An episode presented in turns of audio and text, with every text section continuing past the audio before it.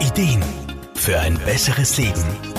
Der Wohlfühl- und Gesundheitsratgeber. Schwere und geschwollene Beine sind nicht nur ein Sommerthema. Viele leiden das ganze Jahr über daran. Auch nach Verletzungen und Operationen oder bei Erkrankungen kommt es häufig zu Schwellungen, nicht nur in den Beinen. Schwellungen, sogenannte Ödeme, sind ein sehr häufiges Symptom. Meistens auch sehr belastend, da Bewegungen dann oft sehr schwer fallen und auch was das Optische angeht, fühlen sich viele Patienten ziemlich unwohl. Bestätigt Physiotherapeut Wolfgang Brunner-Frumann. In erster Linie ist es wichtig herauszufinden, woher die Schwellung kommt. Erst dann können gezielte Maßnahmen gesetzt werden. Wolfgang Brunner-Frumann. Die erste Wahl ist dann meistens die manuelle Lymphdrainage.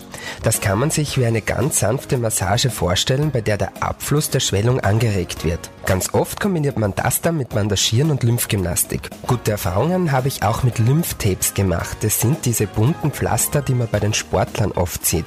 Die muss man dann halt auf eine ganz spezielle Weise aufkleben und dann können die zusätzlich auch super helfen. Neben diesen therapeutischen Maßnahmen empfiehlt es sich, intensive Wärme und somit auch Sonneneinstrahlung zu vermeiden. Milde und kühle Bäder können hingegen sehr wohltuend wirken. Wenn man auf die unterstützende Wirkung der Natur zurückgreifen möchte, kann ich den Einsatz von ätherischen Ölen sehr empfehlen. So regen zum Beispiel Orangen- und Rosengeranienöl, aber auch das Öl der Zypresse und das Sandelholz den Lymphabfluss an. Dabei muss aber unbedingt auf die richtige Dosierung und die Begleitung durch einen Therapeuten geachtet werden. Es gilt also zuerst die Ursache herauszufinden und dann gezielte Techniken anzuwenden, die vielfältig und sehr hilfreich sind. Patrick Vögel, Serviceredaktion. Der Wohlfühl- und Gesundheitsratgeber. Jede Woche neu